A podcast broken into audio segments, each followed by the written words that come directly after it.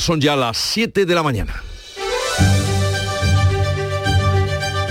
En Canal Sur Radio, La mañana de Andalucía con Jesús Vigorra.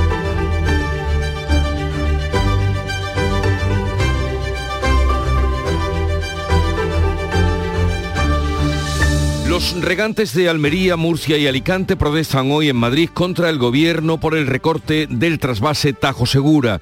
La Junta de Andalucía, la región de Murcia y la comunidad valenciana recurren al Consejo de Estado el recorte de 105 hectómetros cúbicos y la eliminación de las bonificaciones por agua desalada. Así lo están contando, lo contaban esta mañana en Canal Sur Radio los manifestantes Camino de Madrid y somos mucha gente de Andalucía y mucha gente de la región también, de Murcia. Entonces, pues vamos todos para arriba, todas las empresas que se dedican a hacer agrícola van a manifestarse a Madrid.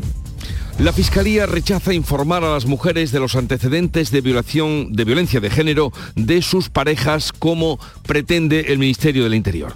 Mientras las fuerzas y cuerpos de seguridad del Estado denuncian que no tienen medios para atender a las víctimas. Interior continúa hoy analizando la situación con mandos de la policía y la Guardia Civil en la segunda jornada. María Luisa Balaguer le disputará hoy la presidencia del Tribunal Constitucional al ex fiscal general del Estado Cándido Conde Pumpido. La magistrada almeriense se presenta como opción de consenso, ya que sumaría los votos conservadores frente al ex fiscal general del Estado, Conde Pumpido, el favorito del gobierno. El pleno está convocado a la una de la tarde y la votación es secreta. La reforma de la malversación provoca ya la primera petición de revisión de condena. Ante la entrada en vigor de la reforma, mañana jueves, la Audiencia Nacional pide a la Fiscalía que revise sus peticiones de condena en el caso de Aquamet. Es una trama de corrupción política con más de 40 por fraude en la adjudicación de obras. El gobierno insiste en que no pasará lo mismo que con la ley del solo sí es sí. La portavoz del Ejecutivo, Isabel Rodríguez, así lo expresaba que este gobierno tiene un claro compromiso en la lucha contra la corrupción, la tolerancia cero, con la confianza plena eh, en que la aplicación de estas normas eh, perseguirán este objetivo de no tolerar ningún comportamiento ilícito. El gobierno solo ayudará a las empresas que contraten empleo estable. Las empresas que se beneficien de las nuevas bonificaciones deberán mantener el trabajador durante al menos tres años. Trabajo revisará las cifras de los fijos discontinuos y aclarará cómo cuentan en los datos del paro.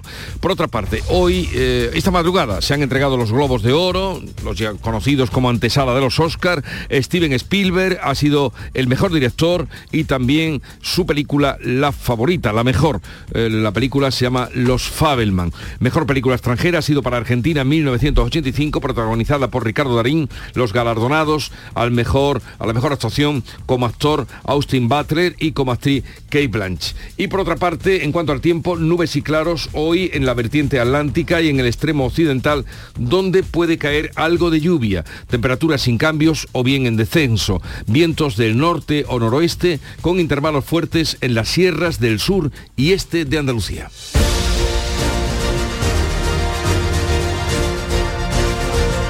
Y vamos a conocer cómo viene el día en cada una de las provincias. Cádiz, Salud Botaro. Viene con nubes, 12 grados y la máxima prevista 17.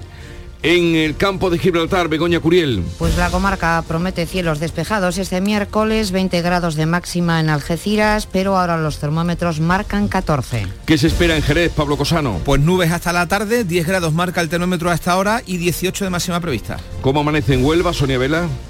Con cielos cubiertos, alguna lluvia débil y además tenemos niebla a esta hora. La máxima para hoy de 20 grados, tenemos 12 en estos momentos en Huelva Capital. En Córdoba, Miguel Vallecillo. De momento con 7, nuboso y la máxima será hoy de 16. En Sevilla, Pilar González. Tenemos nubes, una máxima prevista de 17 grados y ahora tenemos 10 en la capital. Temperatura en Málaga, Eduardo Ramos. Pues a esta hora tenemos 13 grados y fíjate porque a mí se esperan 22 grados en esta jornada de principio de enero que realmente es un poco anormal para la fecha en la que estamos. Y por Jaén, Alfonso Miranda. Parece que nos ha pillado cariño la niebla. Ya llevamos tres días consecutivos con ella aquí, en buena parte de la provincia, 8 grados en la capital. Pues atención a las carreteras, ¿eh? Tanto y tanto. En Granada, Laura Nieto. También hay una intensa niebla hoy en Granada y en toda su área metropolitana.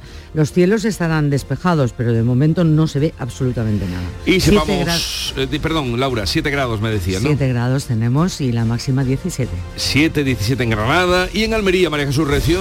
El cielo está despejado, tiempo estable para hoy miércoles, 12 grados, máxima 19.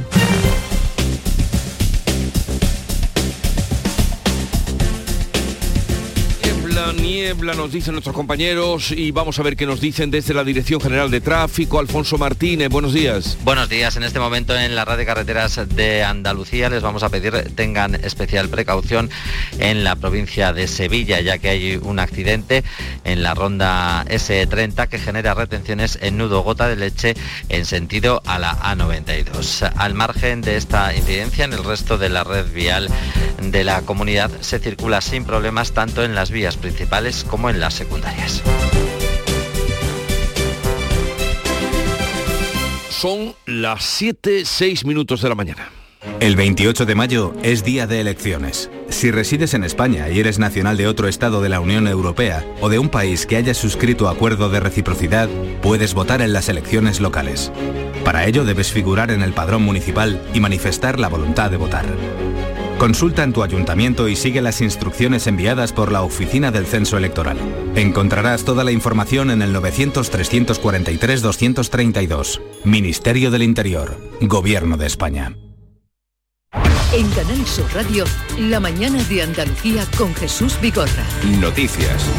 Vamos a contarles la actualidad de este día que pasa por cómo regantes de Almería, Murcia y Alicante se concentran hoy en Madrid contra el recorte del trasvase del Tajo al Segura. Son 105 hectómetros cúbicos menos de agua, lo que abocaría a la muerte de muchos cultivos. Manuel Pérez Alcázar. Se espera una movilización multitudinaria ante el Ministerio de Transición Ecológica. A los regantes se sumarán organizaciones agrarias, patronales, sindicatos, cooperativas, vecinos de los municipios afectados y una amplia representación política. Muchos viajan ya a Madrid y lo han contado a nuestros compañeros del Club de los Primeros. En el momento que recorten el agua la- pues, se ponen menos plantaciones y claro, y, y son menos puestos de trabajo. A la larga, pues empezarán a recortar, recortar y sobra gente por todos lados.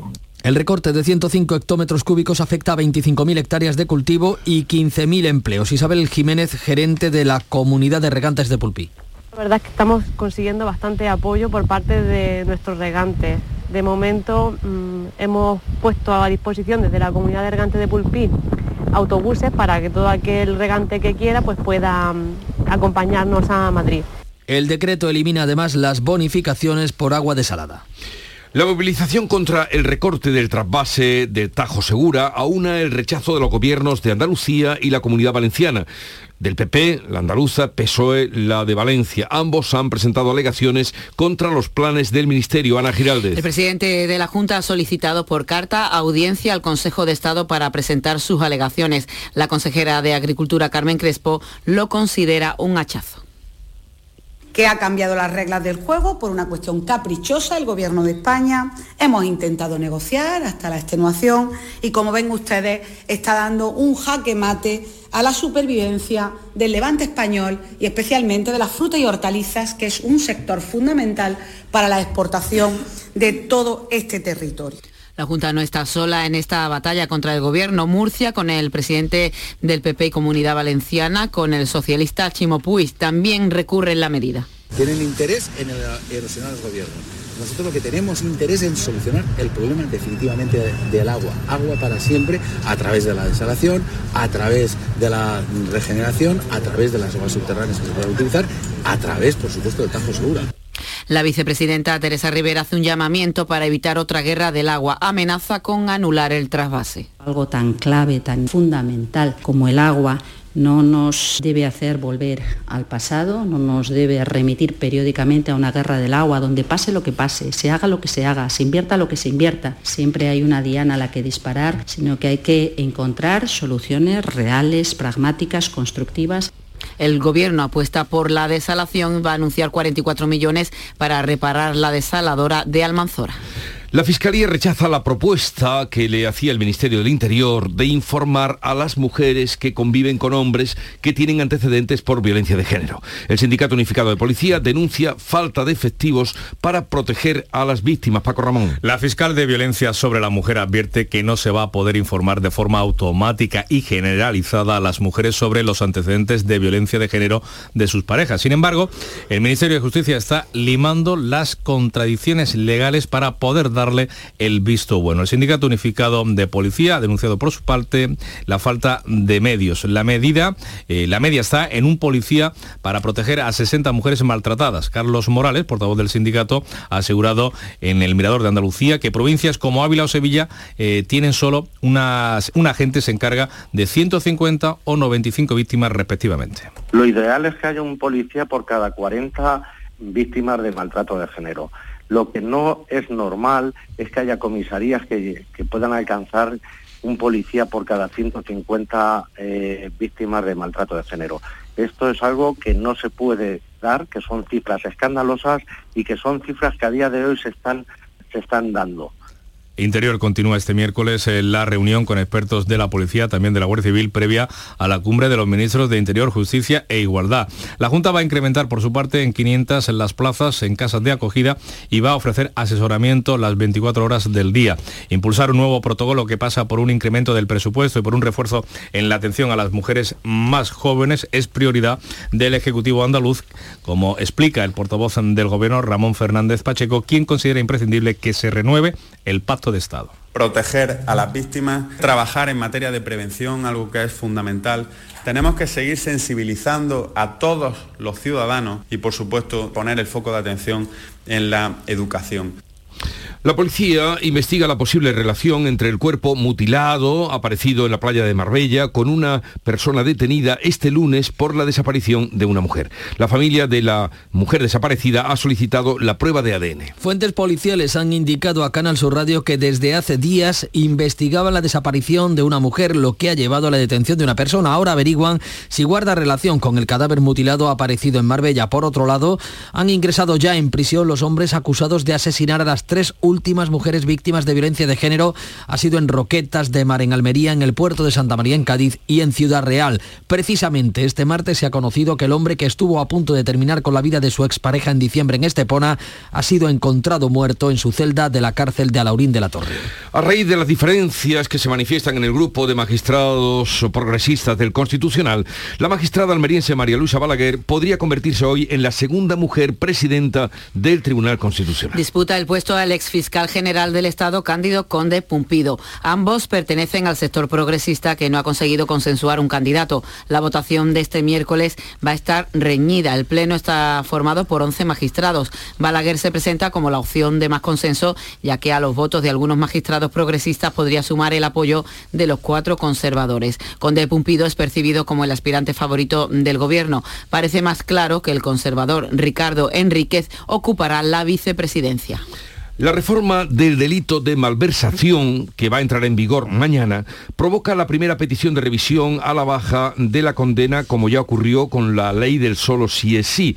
Los líderes del procés, condenados, pedirán una nueva sentencia solutoria argumentando que no cometieron delito y que la inhabilitación también debe extinguirse. La Audiencia Nacional ha pedido a la Fiscalía que revise sus conclusiones en el caso Aquamed ante la entrada en vigor este jueves de la reforma que rebaja el delito de malversación. Ejecutivo confía en que la disposición transitoria que han incluido evite beneficios a los condenados por corrupción, al contrario de lo que sucedió en su día con la ley de igualdad. La portavoz del Ejecutivo, Isabel Rodríguez, reivindica que el gobierno, el gobierno de coalición, persigue penar todo tipo de corrupción. Que este gobierno tiene un claro compromiso en la lucha contra la corrupción, la tolerancia cero y en ese sentido es como se ha trabajado esta norma y en lo que seguiremos trabajando en nuestra acción de gobierno con la confianza plena eh, en que la aplicación de estas normas eh, perseguirán este objetivo de no tolerar ningún comportamiento ilícito desde la oposición, la secretaria general del Partido Popular, Cuca Gamarra, ha remetido contra el gobierno por las consecuencias en las condenas de la rebaja del tipo de la malversación. El presidente del gobierno dijo que eso no iba a pasar, también lo dijo con la ley del solo sí es sí y ahora empezaremos a ver cómo también los corruptos se ven favorecidos por una reforma del propio gobierno que hace que hoy la corrupción sea más barata en España. No solo el principal partido de la oposición critica las consecuencias de esa reforma del delito de malversación, también los socios parlamentarios del Ejecutivo desde Compromís, Joan Baldoví asegura que ya advirtieron en su día de esas consecuencias de abaratar la malversación. Ya advertimos en su momento los peligros que tenía revisar el delito de malversación, sobre todo porque pudiera beneficiar a presuntos corruptos. La Fiscalía trabaja también en la elaboración de criterios comunes y descarta un impacto en sentencias previas a la reforma del Código Penal del año 2015. Esto complicaría el beneficio a los condenados, por ejemplo, del caso de los seres, como el expresidente de la Junta, José Antonio Griñán. El fiscal anticorrupción, Alejandro Lución, advirtió en su momento que la rebaja del delito de malversación podría provocar un efecto similar al de la ley de solo sí es sí. Apelando a los poderes públicos, a los representantes eh, políticos para que no den pasos atrás en la lucha contra la corrupción, para que no diluyan o degraden la respuesta penal a la corrupción. Hoy cuenta el diario El País que los líderes independentistas condenados por el proceso van a pedir al Tribunal Supremo que dicte una nueva sentencia absolutoria que extinga del todo su responsabilidad penal y que suprima también, dice, las penas de inhabilitación. Vamos con otro asunto. Más de mil profesores y catedráticos universitarios de toda España han dirigido una carta a las Cortes en contra de la futura ley de universidades que permitiría a los claustros posicionarse políticamente. La carta dirigida a senadores y diputados pide la eliminación del polémico artículo de la Ley de Universidades que permitirá a la institución universitaria posicionarse políticamente, como hicieron en Cataluña tras la sentencia del referéndum ilegal del 1 de octubre. A este rechazo contra la norma del gobierno de PSOE y Unidas Podemos se ha sumado también el presidente castellano manchego, el socialista Emiliano García Paje, que este martes ha dicho que la ley se sale por completo del marco constitucional. Paje se muestra dispuesto a llevarla a la conferencia de presidentes autonómicos e al gobierno de Sánchez a pararla. Yo creo que hay un rechazo unánime de todos los rectores, de, de, todas las universidades. Ese ya tendría que ser un indicativo suficiente para que ese proyecto de ley no avanzara más del nivel de proyecto. No se puede garantizar para nada la credibilidad de todo un sistema universitario cuando se le impone un sistema normativo. La Audiencia Nacional absuelve al PSOE y a Izquierda Unida como beneficiarios del cobro de comisiones en el Ayuntamiento de Sevilla por el llamado caso Fitonova. Sí, han sido condenados por cohecho y tráfico de influencias con penas que no llegan al año de cárcel una decena de procesados, entre ellos el concejal del PSOE Manuel Gómez Lobo y el exdirigente de Izquierda Unida Antonio Miguel Ruiz Carmona. Ha sido absuelto el que fuera teniente de alcalde de Sevilla, Antonio Rodrigo Torrijos de Izquierda Unida, quien en Diario de Sevilla ha arremetido contra la instrucción de la jueza Alaya. Simplemente le desearía todo lo contrario. Yo le desearía que disfrute lo que yo no he podido disfrutar, que es tranquilidad y que es, digamos, normalidad personal y familiar. No, no le deseo que por la calle le digan lo que me decían a mí, cuando me decían ladrón. Caso de los SERE. El ex viceconsejero de Empleo, Agustín Barbera, ha sido citado para un examen médico forense después de que la audiencia de Sevilla suspendiera su ingreso en prisión por un cáncer, la misma circunstancia a la que espera acogerse José Antonio Griña. Barbera y el expresidente de la Junta son los dos únicos exaltos cargos con penas privativas de libertad que no han ingresado en prisión por motivos de enfermedad. Barbera se va a someter a ese examen del médico forense el próximo mes de febrero. El gobierno solo ayudará a las empresas que contraten empleo estable. Las empresas que se beneficien de las nuevas bonificaciones deberán mantener al trabajador durante al menos tres años. La norma tendrá que ser negociada en el Congreso. El Ministerio de Trabajo descarta dar ayudas a la contratación temporal como plantea Bruselas. Yolanda Díaz destaca la exigencia de mantenimiento del empleo. Quien reciba el incentivo, la bonificación, tiene una obligación del mantenimiento del empleo durante tres años.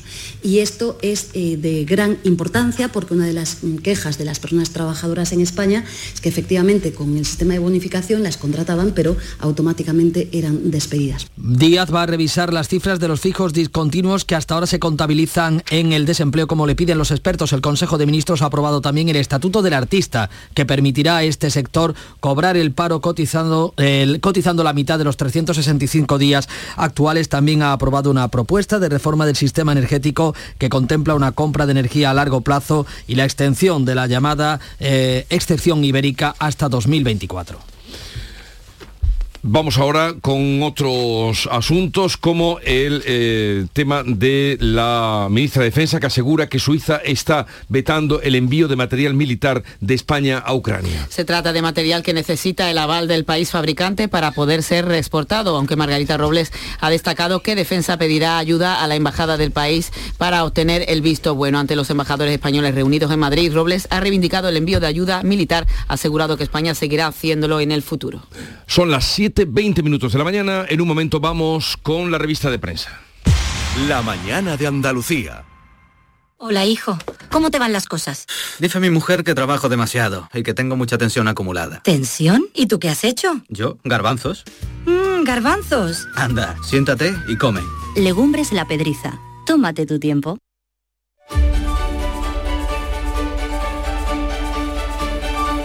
Conozcamos ahora los titulares más destacados de la prensa del día que rescata y extrae Paco Reyero. Buenos días. Hola, ¿qué tal? Muy buenos días. En Brasil, Lula da Silva sospecha que los servicios secretos y el ejército organizaron el asalto, según nos cuenta, por ejemplo, el diario El Mundo en su portada. En el país encontramos que han muerto al menos 18 personas en la jornada más sangrienta de la protesta en Perú y ya son 46 las que han perdido la vida tras el intento de autogolpe y destitución del presidente Pedro Castillo. En la foto de la vanguardia vemos al expresidente brasileño Jair Bolsonaro en la cama de un hospital de Florida a donde viajó para evitar dar el relevo a Lula da Silva, la justicia brasileña que está estrechando el cerco sobre Bolsonaro por el asalto a las instituciones del país. La Fiscalía de Cuentas brasileña que ha pedido que se bloqueen sus bienes ya que quiere saber cómo se financió el asalto al Congreso, al Palacio Presidencial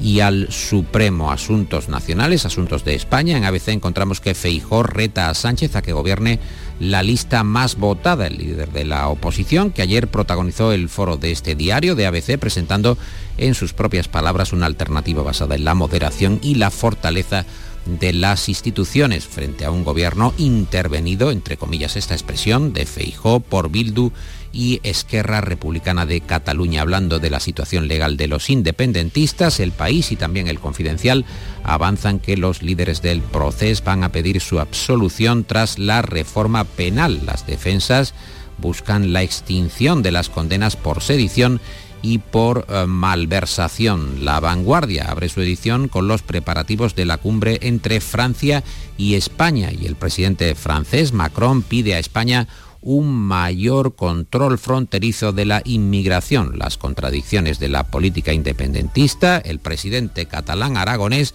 irá a esta cita, la cumbre hispano-francesa, pero su partido Esquerra se va a manifestar en contra. Y Marius Carol, en La Vanguardia, escribe al respecto que es nadar entre dos aguas, porque los franceses no solo son los vecinos del norte de los catalanes, sino sus principales clientes y existe una larga lista de proyectos comunes que afectan a energía, comunicaciones o infraestructuras. Atendemos también a El Confidencial que abre su edición anunciando que la Fiscalía unificará criterios sobre la malversación y complica la rebaja a Griñán. Así, el Ministerio Público considera que no hay que revisar las penas de aquellos delitos cometidos antes de 2015, cuando entró en vigor la reforma del gobierno de Mariano Rajoy. Otro de los asuntos destacados de ese digital, el confidencial, es que la rebaja de penas por corrupción abre a Sánchez otro frente de desgaste electoral. Los varones socialistas temen que la revisión de sentencias afecte a sus campañas antes del 28 de mayo y a esta preocupación se suma la desmovilización del electorado por la reforma del delito de malversación. The Objective, el digital The Objective, lleva a su edición en línea que Feijó maneja un informe que señala a Vázquez y a Rimadas como partidarios de unirse al PP. También Begoña Villacís. El documento, elaborado por Fran Hervías para Génova, subraya que hay una probabilidad muy alta de que el eurodiputado naranja acabe con los eh, populares. En ABC encontramos que cuatro ministros, Calviño, Escribá, Montero y Maroto, deberán explicar a una misión de la Unión Europea que viajará a España entre el 20 y el 22 de febrero el uso que se está haciendo de las ayudas públicas comunitarias. Otra ministra, la de Trabajo, la vicepresidenta Yolanda Díaz, nos cuenta el mundo, Yolanda Díaz rectifica y encarga que se reflejen los fijos discontinuos. Los principales servicios de estudios y la oposición le pedían que aclarara quiénes de estos trabajadores están cobrando el paro y Yolanda Díaz ha considerado esta petición.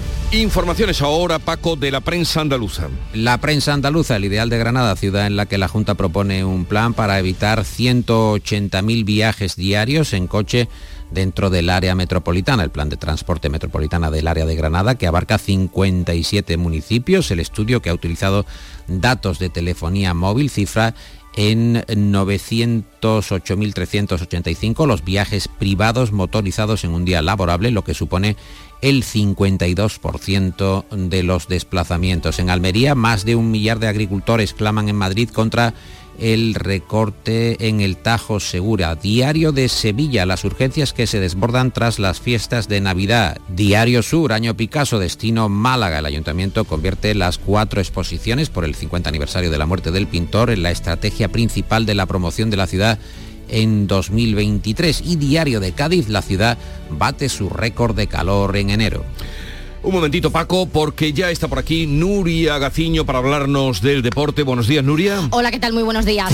Llega la Supercopa de España desde Arabia Saudí, un torneo a cuatro que comienza con las semifinales. Y desde este miércoles juegan los dos primeros clasificados de la liga y los dos finalistas de la Copa del Rey de la temporada pasada. Entre ellos está el Real Betis Balompié y este miércoles vivimos la primera semifinal en Canal Sur Radio desde las 7 y cuarto desde el Estadio Rey Fad de Riad, primera semifinal de la Supercopa de España, Real Madrid, Valencia con Jesús Márquez. La Supercopa de España en Canal Sur Radio, en directo desde Arabia Saudí. Más Andalucía, más Canal Sur Radio.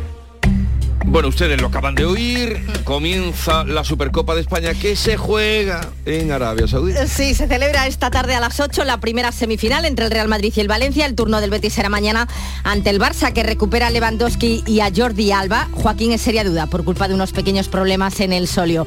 Está previsto que hoy comparezca ante los medios Manuel Pellegrini, que no ha encajado bien la marcha del ex Moreno a Aston Villa. Uno de los recambios que más gustan en el club verde y blanco, como les contábamos ayer, es Matías Viña de la Roma. También se está a la espera de ver si el Atlético de Madrid se decanta finalmente por Borja Iglesias tras la marcha de Joao Félix al Chelsea, aunque otra de las prioridades en estos momentos en el Betis es poder renovar a Guido Rodríguez. El que no se quiere marchar del Sevilla es en Nesiri.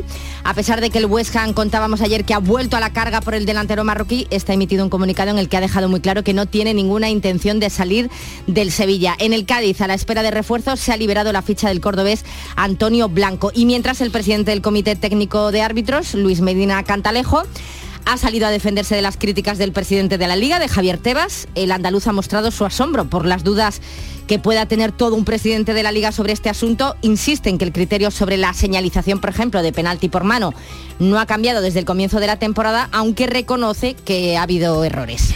Y tenemos lío en la Copa de la Reina. Tanto el Sevilla como el Barcelona lograban ayer la clasificación para los cuartos de final de la Copa de la Reina. El Sevilla le imponerse al Villarreal por 0 a 1, el Barça por golear 0 a 9 a Osasuna. Pues bien, en ambos casos, eh, tanto el Sevilla como el Barcelona han podido incurrir en alineación indebida. En el Sevilla por Nagore Calderón y en el Barcelona por Jace Ferreira. Ambas fueron expulsadas la temporada pasada en esta misma competición. El Osasuna ya ha anunciado que va a recurrir ante la Federación Española. El, el que sigue delante en la Copa de la Reina, sin problema alguno, es el Granada, que venció ayer al Alavés por 1 a 0 y comienza hoy el Mundial de Balonmano que se celebra en Polonia y Suiza. Los hispanos quieren subir de nuevo al podium. Mañana será el debut de España frente a Montenegro. Aguardo un momentito, Nuria, porque vamos a ver con qué cierra hoy el repaso de la prensa. Mira lo que suena nuestro querido Paco. Pues vamos con la historia de José Luis Blanco, policía local del Garrobo en la provincia de Sevilla, que se transforma en Elvis Presley los fines de semana. Pueden verse imágenes de su transformación en la página web de ABC, por ejemplo. Es un apasionado del rey del rock de Elvis y José Luis. Además de distintos objetos, usa la misma colonia que utilizaba Elvis o incluso réplicas de sus trajes, algunos valorados en 4.000 euros e importados desde Estados Unidos, otros además manufacturados por él mismo, es decir, hechos a medida, una colección que se encuentra en permanente ampliación. Es eh, Poli de día y Elvis de noche, según sus propias palabras. Llevo toda mi vida cantando y toda mi vida ejerciendo de policía local. Y tiene una voz sorprendentemente parecida a la del cantante de Memphis.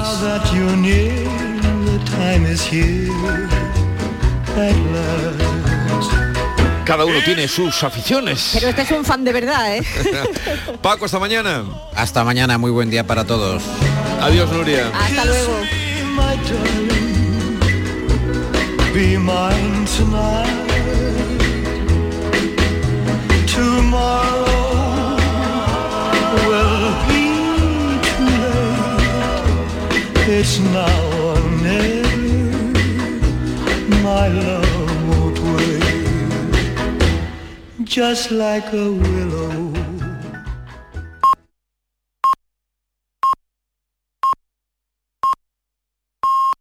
Acaban de escuchar las señales de las siete y media de la mañana.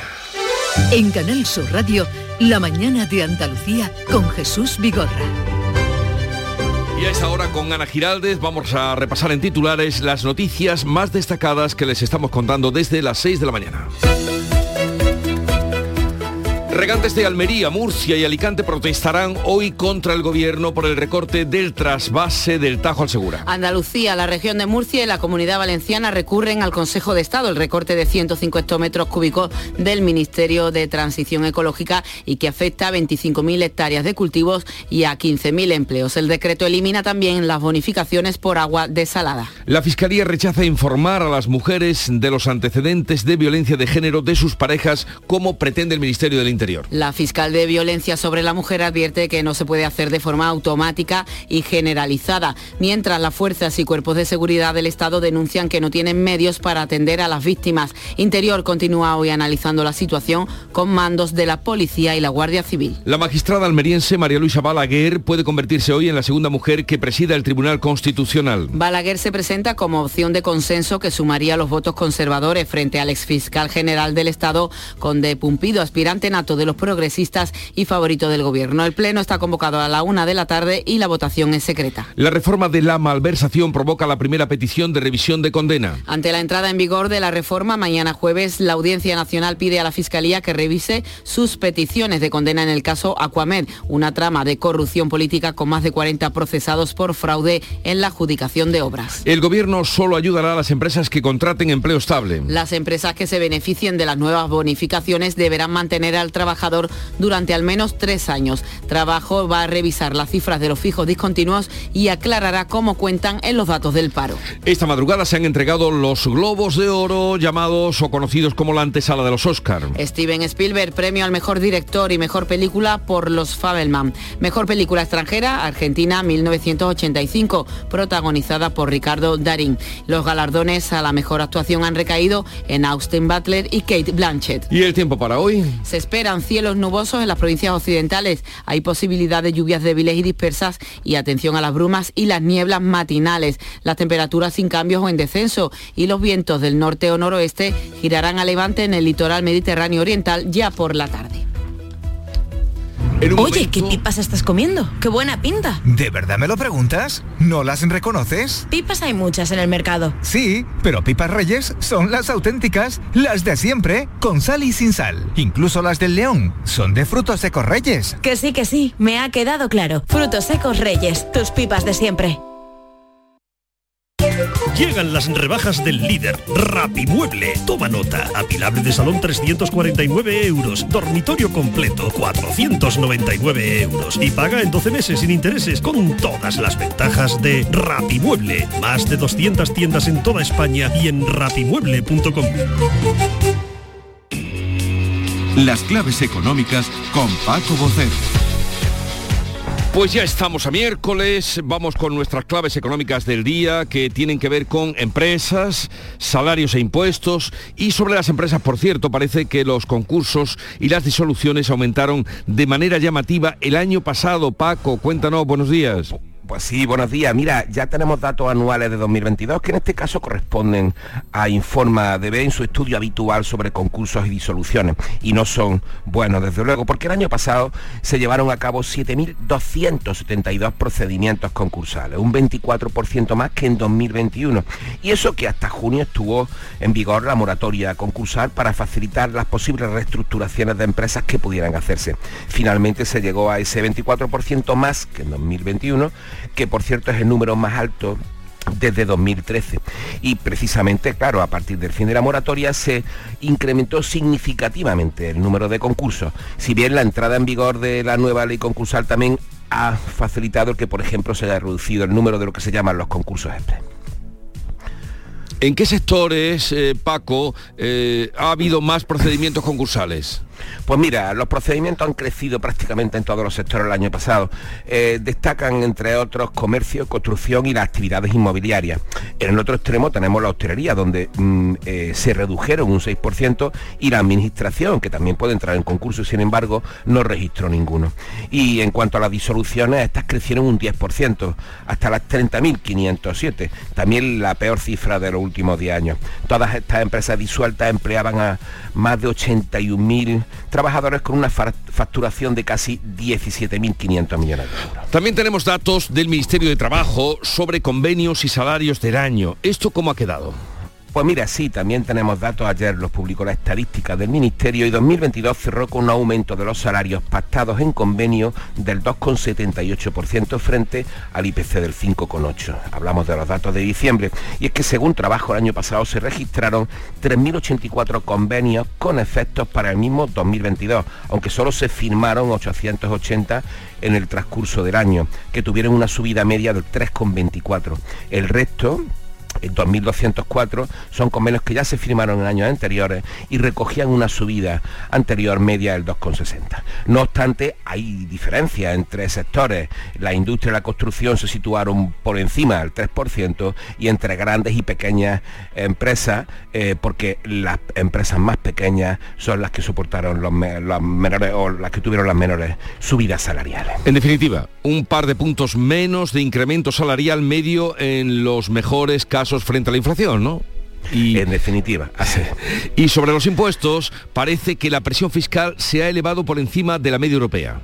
Exactamente, así es, según explican desde el Instituto de Estudios Económicos, donde dicen que la presión fiscal en España alcanzó el 42% el año pasado, superando esa media europea que estaría en el 41,7, una cifra que, bueno, por cierto, corresponde a 2021. Eh, yendo a las dos figuras que en este caso suelen hacerse eh, con el foco, se suelen poner el foco, el instituto dice que la presión fiscal en el impuesto de sociedades es un 23% más alta que la media europea y el IRPF un 8% con 8% más. Recordemos que esto es importante, que la presión fiscal Hmm. es la relación entre los ingresos que tiene Hacienda, lo que se recauda, y el Producto Nacional Bruto del país, lo que se produce. Y es el gran caballo de batalla en ese eterno y enconado debate sobre los impuestos, que ya sabes que es lo único completamente cierto en esta vida junto a la muerte. Esa frase que se atribuye a Benjamin Franklin, pero que en realidad la pronunció antes Daniel Defoe, que ya es mucho más conocido por su novela Robinson Crusoe. O sea que la presión fiscal en impuestos de sociedades es un 23% más alta que la media europea y el IRPF un 8,8%. Exactamente, eso es lo que dice el Instituto de Estudios Económicos. Ahí está en su web el informe. Pues ya le has dado la mañana a los que están ahora dirigiéndose a su negocio, Paco. bueno, bueno, no, no, son datos de Son datos, una son organización. datos, son datos de una organización. Eh, por cierto, te anuncio que a partir de las 9 vamos a hablar con el profesor José Ignacio Castillo, es catedrático del Departamento de Análisis Económicos de la Universidad de Sevilla, y vamos a tratar con él un poquito, a ver si nos, eh, un- nos dirige en el tema de las hipotecas, dónde acudir con la subida que está teniendo el Uribor y el interés, el precio del dinero, a ver hacia dónde nos dirige. Hablaremos con él a partir de las 9. Estupendo. También le puedes preguntar por la presión fiscal estos datos, a ver qué opina. Vale, me lo guardo, me lo guardo. Es que son, son datos, son datos, como Sí, dice sí, a ver qué opina. Eh, a ver qué nos dice. Oye, Paco, hasta mañana. Que tengas un buen día. Igualmente, hasta mañana, Adiós. Jesús. En Canal Sur Radio, por tu salud, responde siempre a tus dudas. Las resistencias bacterianas, la incapacidad de los antibióticos para combatir algunas infecciones, en parte por el uso o el abuso inapropiado de estos medicamentos. Todos tenemos nuestra responsabilidad en el tema y esta tarde lo abordamos desde diversos puntos de vista con los mejores especialistas y en directo. Envíanos tus consultas desde ya en una nota de voz al 616-135-135. Por tu salud, desde las 6 de la tarde con Enrique Jesús Moreno. Más Andalucía, más Canal Sur Radio. Vamos con otras noticias de Andalucía. La Fiscalía pide nueve años de prisión para un hombre tras admitir que abusó sexualmente de la hija menor de edad de su pareja a la que hizo fotografías mientras dormía María Jesús Recio. En el juicio celebrado este martes, según la acusación fiscal, el procesado aprovechaba que se quedaba solas con las hijas menores de edad de su pareja, dos pequeñas, para abusar sexualmente de la mayor de 8 años, a la que sometió a tocamientos desnuda. También aprovechaba cuando la niña dormía para hacer fotografías con primeros planos de sus genitales, que guardaba en un ordenador junto a imágenes del mismo contenido de otras mujeres. La pequeña sufre miedo, confusión, malestar, pudor y rechazo, además de pensamientos invasivos de violencia sexual. Se dijo ayer en el juicio. Está acusado de un delito continuado de abuso sexual y otro de creación de material pornográfico. La Guardia Civil ha detenido a dos personas y ha intervenido tres toneladas y media de hachís. Los agentes localizaron la droga en el interior de una embarcación pesquera en el puerto de Isla Cristina, Huelva, Sonia Vela. Al llegar la Guardia Civil al puerto isleño, varios tripulantes del barco se dieron a la fuga y lograron huir. Los agentes, no obstante, pudieron detener a dos personas que se enfrentan ahora a un delito contra la salud pública. Están relacionados presuntamente con estas casi tres toneladas y media de hachís que los efectivos encontraron en el interior de la embarcación en un centenar de fardos. La investigación continúa abierta. El Sindicato Médico de Sevilla ha denunciado la agresión a un facultativo de urgencias del Hospital Virgen de Rocío, ocurrió el domingo, ha sufrido amenazas e insultos de un paciente del área de observación. Pilar González. El médico agredido asegura haber sentido miedo por la actitud del paciente que llegó a perseguirle por distintas dependencias del hospital. El presidente del Sindicato Médico de Sevilla, Rafael Ojeda, insiste en la necesidad de reforzar la seguridad, especialmente en urgencias y atención primaria, porque asegura sufrir una agresión en el trabajo es un auténtico trauma. Que se ve amenazado, que tiene miedo, que se siente solo, sin nadie que le pueda ayudar y que tiene que huir del paciente que intenta pegar o del familiar, es algo durísimo. El Virgen del Rocío ha puesto en marcha el protocolo de la Consejería de Salud previsto para estos casos. Ofrece a la víctima atención psicológica y judicial. El Hospital Universitario Clínico de Granada tiene desde ayer las campanas de los sueños donadas por la Asociación Española contra el Cáncer. Se trata de una iniciativa que consiste en tocar una campana cada vez que un enfermo de cáncer avanza en su tratamiento o curación. Laura Nieto.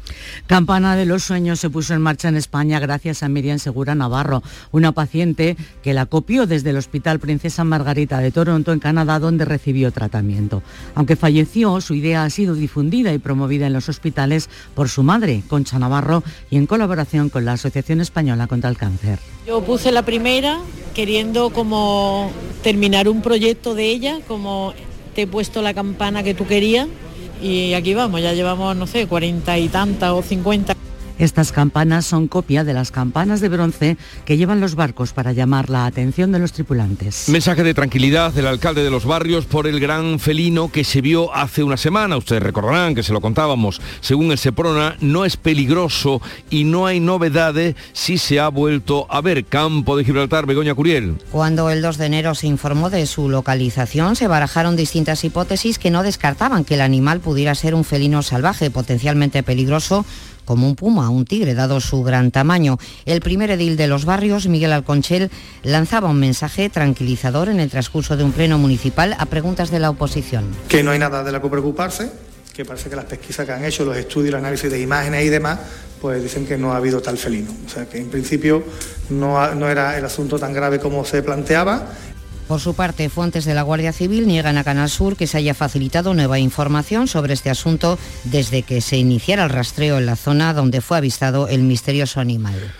Ya se conocen las actividades que se van a celebrar en Málaga al cumplirse el 50 aniversario del fallecimiento de Pablo Picasso.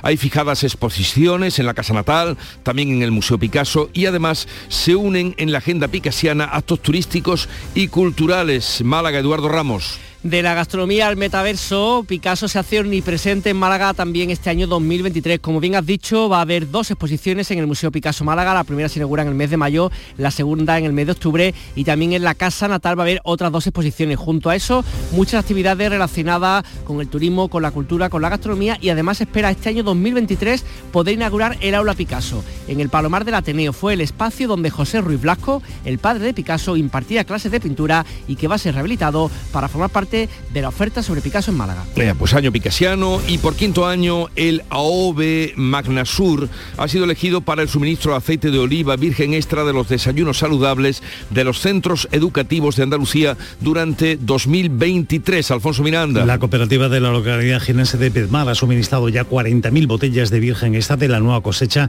a la Junta de Andalucía, que a su vez las tiene que repartir en los casi 2.400 centros escolares de toda Andalucía, porque este aceite va a ser repartido entre los chavales del segundo ciclo de infantil y primaria que se va a celebrar con motivo del Día Andalucía. Samuel Carrión es el director comercial de Magnasur. Además del tema económico, también es un orgullo muy importante y un prestigio pues que todo nuestro aceite esté en todos esos 550.000 escolares que hay repartidos en todos los centros escolares de Andalucía.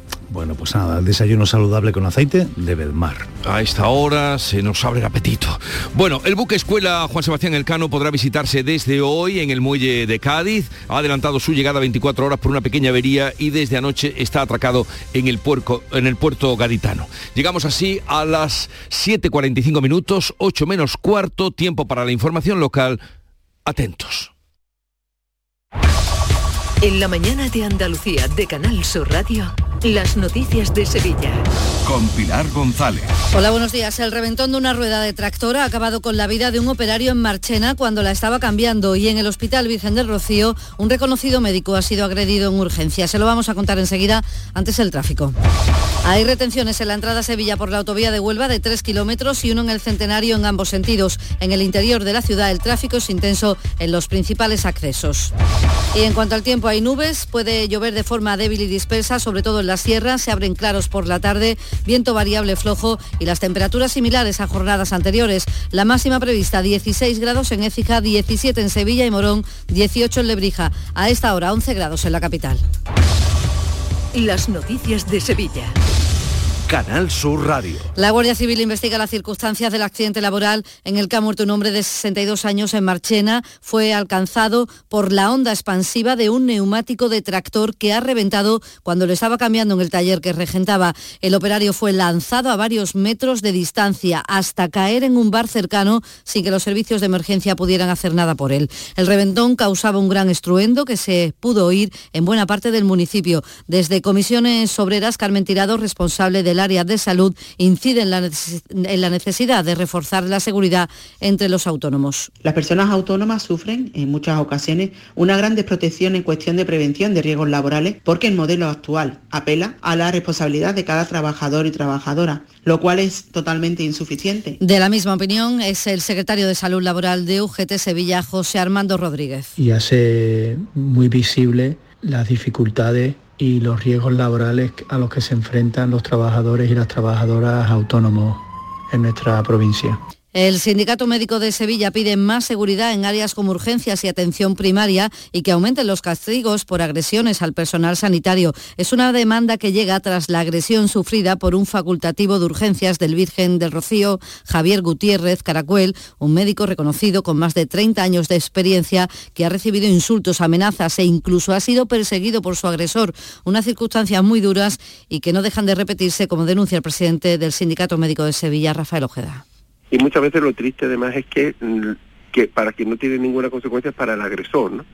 Una de las cosas que nosotros venimos denunciando desde hace mucho tiempo es que pegarle a un médico o a una enfermera eh, sale casi gratis en la Eh. mayoría de los casos, ¿no? El Virgen del Rocío ha ofrecido a la víctima atención psicológica y judicial y esto se produce cuando los casos de COVID están repuntando y se notan las urgencias. Cinco personas han fallecido por COVID en la última semana, 44 han tenido que ser hospitalizadas. Ahora mismo hay 60 ingresados en hospitales sevillanos, seis de ellos en UCI. Los contagios son 263. Son las 7 de la mañana y 48 minutos. Consigue mejorar tus notas este curso. No te la juegues. En Academia Méndez Núñez abrimos grupos de clases de apoyo y preparación para la selectividad. También abrimos nuevos grupos de idiomas y de oposiciones de administrativo. Contamos con clases online y presenciales. Ven a Academia Méndez Núñez y lo conseguirás. Más información y reservas en academiamn.com. Los Alcores está de rebajas y en ellas encontrarás todo lo que estabas buscando al mejor precio. Moda femenina, masculina, infantil, calzado, decoración, deporte. No las puedes dejar escapar. ¿Hay ganas de rebajas? Autovía A92 Salida 7, Alcalá de Guadaira, Sevilla. Centro Comercial Los Alcores. mucho donde disfrutar. En Canal Sur Radio, las noticias de Sevilla. La Audiencia Nacional ha absuelto al PSOE y a Izquierda Unida como beneficiarios del cobro de comisiones en el Ayuntamiento de Sevilla en el caso Fitonovo. Sí ha condenado por cohecho y tráfico de influencias con penas que no llegan al año de cárcel a una decena de procesados, entre ellos el concejal del PSOE Manuel Gómez Lobo y el que fuera dirigente de Izquierda Unida Antonio Miguel Ruiz Carmona. Han sido absueltos el ex portavoz de la coalición de izquierda José Manuel García y también el exconcejal del PP Joaquín Peña. El tribunal también absuelve al que fuera teniente de alcalde de Sevilla, Antonio Rodrigo Torrijos, de Izquierda Unida, quien en Diario de Sevilla se ha dirigido así a la juez instructora, a la jueza Laya. Yo le desearía que disfrute lo que yo no he podido disfrutar, que es tranquilidad y que es normalidad personal y familiar. En lo político, el acto del sábado del presidente del Gobierno aquí en Sevilla será el de la inauguración de la precampaña de las municipales y con él Pedro Sánchez apoyará la candidatura del alcalde de la ciudad. Antonio Muñoz ha dicho que la elección de Sevilla por parte del PSOE federal está más que justificada. El presidente del Gobierno ha decidido iniciarlo aquí en Sevilla porque a mí me gustaría recordar que es la capital española de mayor tamaño, de mayor población que está gobernada por el Partido Socialista y por tanto tiene toda la lógica que el presidente del gobierno haya decidido pues empezar eh, esa precampaña en Sevilla. Muñoz llega al acto del sábado con el reciente acuerdo presupuestario cerrado con Ciudadanos y que sigue generando críticas en la oposición. La candidata de Adelante Andalucía, Sandra Heredia, critica las cuentas porque faltan inversiones en planes integrales, dice, y no atienden a los más vulnerables. Que estos presupuestos son una foto de lo que Antonio Muñoz quiere que sea la ciudad de Sevilla. Es una foto fija, pactados con unos presupuestos de la derecha, en el que vemos una falta de inversiones brutal en la inversión, en los planes integrales de los barrios más deprimidos de nuestra ciudad.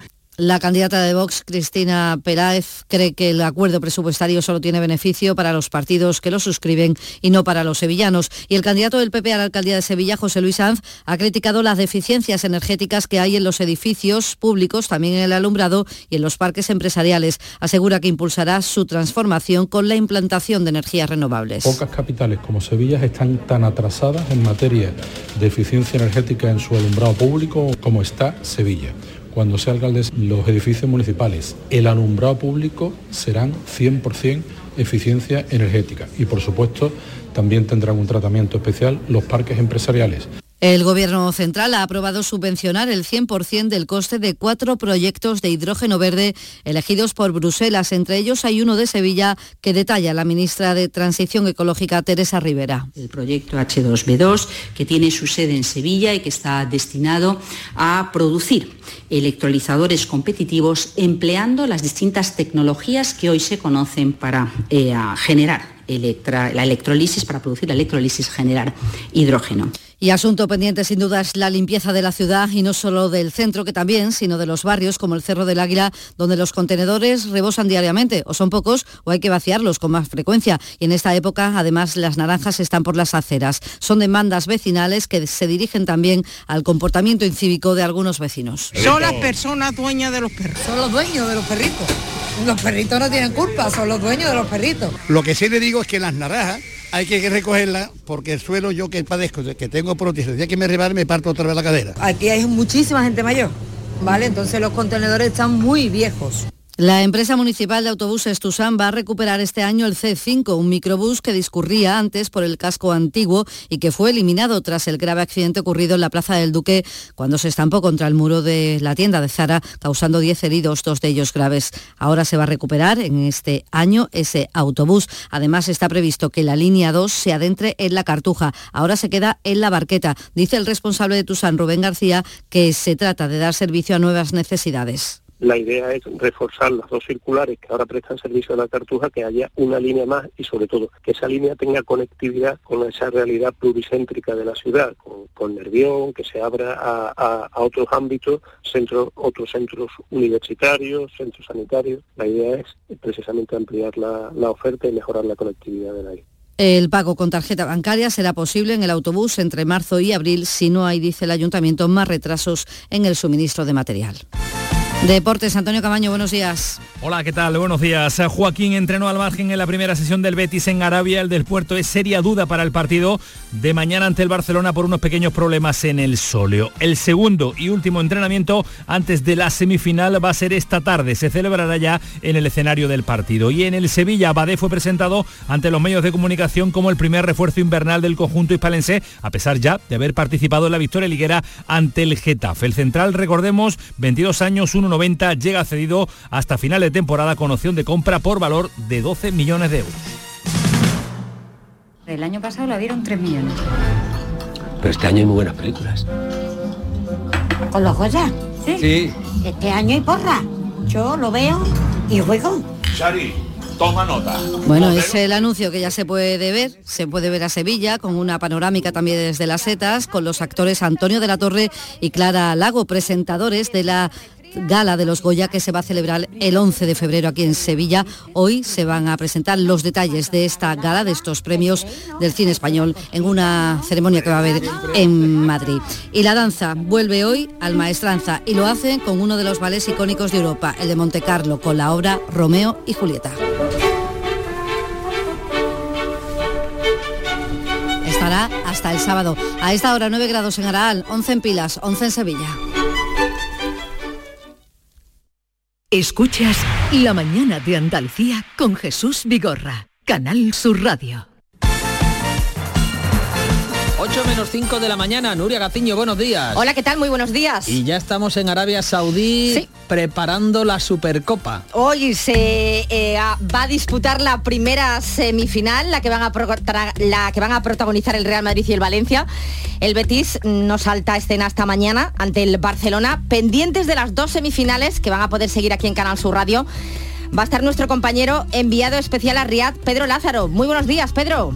Hola Nuria, muy buenos días. Mañana libre y tarde de último entrenamiento. Es el plan del día para el Real Betis Balompié en la previa del partido frente al Fútbol Club Barcelona en la Supercopa. Los de Pellegrini dispondrán de unas horas libres esta mañana para disfrutar de Riad antes del almuerzo y del último entrenamiento previo al partido de este jueves. Finalmente, este último entrenamiento será en la ciudad deportiva del Hal Hilal, donde también comparecerán ante los medios Manuel Pellegrini y Luis Felipe, el brasileño que volverá al 11 tras perderse los últimos partidos ligueros por sanción.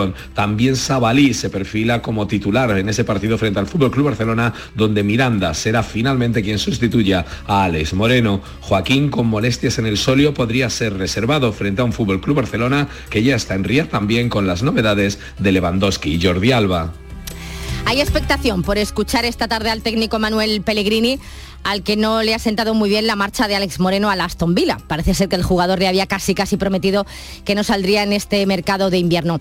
Vamos a ver si hay recambio para el lateral zurdo. También se está pendiente de una posible salida de Borja Iglesias al Atlético de Madrid, una vez que Joao Félix se ha marchado al Chelsea, aunque se antoja complicado. Pero en estos momentos una de las prioridades que tiene el Betis es la renovación de Guido Rodríguez. Así lo reconocía anoche en los micrófonos del pelotazo el presidente del club verde y blanco, Ángel Aro. Bueno, es un jugador que es muy interesante y muy importante ahora mismo el Betis actual, le queda un año y medio de contrato y ya entramos en una fecha que lógicamente eh, pues no es cómodo tener un jugador con, con un año y medio de contrato y estamos hablando con él. Dentro de poquito tendremos reuniones para hablar del tema y a mí me gustaría en la medida de lo posible pues lógicamente afrontar la renovación y que se produjera esta, esta renovación. Betis Barcelona mañana y hoy Real Madrid Valencia a las 8 de la tarde, favorito el conjunto blanco que quiere repetir título y el morbo lo tenemos servido en los banquillos. Ancelotti contra Gatuso. Fueron inseparables, pero se distanciaron tras el motín de Nápoles cuando Gatuso relevó en el banquillo del conjunto napolitano a Ancelotti. Ah, bueno, eh, hemos pasado momentos muy bonitos, hemos ganado dos Champions, hemos pasado años, eh, momentos de verdad que tenemos que yo recuerdo para siempre. Y después, eh, no siempre la relación sigue siendo buena, hemos tenido problemas que son personales, que no quiero hablar de esto. Cuando yo he ido a entrar en Napoli, cuando él entrenaba en Napoli, a diciembre, hace tres años, cuando yo he ido a entrenar en Napoli, la prensa, la televisión, muchas cosas. En este momento nuestro aporte no es del mejor, pero mucho respeto por él. Ancelotti que no habla y Gatuso que le echa la culpa a la prensa, aunque respeta al actual técnico del Real Madrid. El que se ve que respeta y muy mucho al Sevilla es en Nesiri, a pesar de que el West Ham, lo decíamos ayer, ha vuelto a la carga por el delantero marroquí, está emitido un comunicado en el que ha dejado muy claro su intención de seguir en el club sevillista. Considera que hay motivos para confiar en el equipo y que queda mucho por hacer esta temporada. En el Cádiz se esperan refuerzos, aunque según el técnico Sergio González, este no cree que vaya a llegar algo más que un delantero. Hoy, por cierto, va a ser protagonista en el pelotazo. Y mientras se especula con las salidas y las llegadas eh, a los distintos clubes de la Liga Española, el presidente del Comité Técnico de Árbitros, Luis Medina Cantalejo, ha salido a defenderse de las críticas del presidente de la Liga, Javier Tebas. Que un aficionado tenga dudas, pues lo puedo entender, presidente. Algo más de arbitraje sabemos nosotros que personas que pueden estar criticando, sobre todo esos que dicen esta frase de es que es muy fácil. Coño, pues es muy fácil, vente para acá, dino cómo es de fácil y lo, y lo intentamos. No es tan fácil, porque además todo se juzga muchas veces desde un color, desde un color. Y cuando el, calor, el color sobrepasa al raciocinio y a las normas, es imposible. Y tenemos lío en la Copa de la Reina, tanto el Sevilla como el Barcelona, que lograron su clasificación para los cuartos de final, podrían haber incurrido en alineación indebida en el Sevilla por Nagore Calderón y en el Barcelona por Jaycee Ferreira. Ambas fueron expulsadas la temporada pasada en esta competición, en la Copa de la Reina. Eh, los Asuna ya ha anunciado que va a, recurrir, va a recurrir ante la Federación Española, los Asuna que perdía frente al Barcelona por 0 a 9 y el Sevilla que se imponía al Villarreal por 0 a 1.